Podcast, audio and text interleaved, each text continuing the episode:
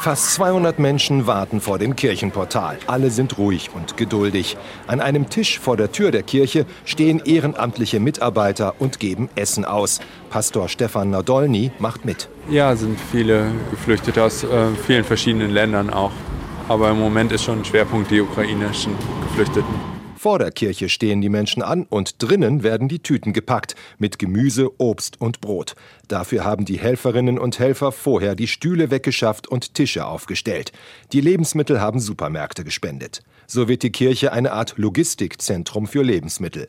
Eine Lösung quasi aus der Not geboren, erklärt Pastor Nadolny. Wir haben ja jetzt kein Gemeindehaus so direkt, sondern äh, das Stadtteilzentrum nebenan ist unser ehemaliges Gemeindehaus. Aber da finden auch so viele Sachen statt, dass wir da nicht die Lebensmittelverteilung ähm, auch noch organisieren können. Und so stehen hier die Menschen dreimal die Woche für Lebensmittel an. Tamara Draht gehört zum Gemeinderat der Brüderkirchengemeinde. Sie verteilt die Lebensmittelpäckchen wie die anderen Mitarbeiter ehrenamtlich. Weil es einen mit Liebe erfüllt, ähm, ja, einen stärkt im Leben. Und ich finde, ähm, andere Menschen kennenzulernen, ist das Beste, was, man, was einem passieren kann. Die offene, herzliche Atmosphäre zieht die Menschen an. Viele haben es nicht so dicke, können sich frische Lebensmittel oder einen Kaffeebesuch sonst kaum leisten.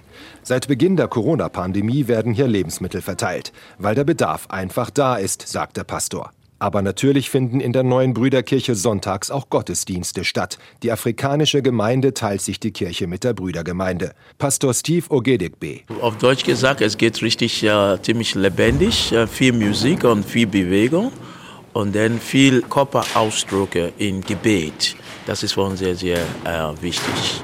Ja, dass die Leute wirklich äh, frei bewegen in Gottesdienst und äh, ja, ist total ziemlich anders wie normale Liturgie.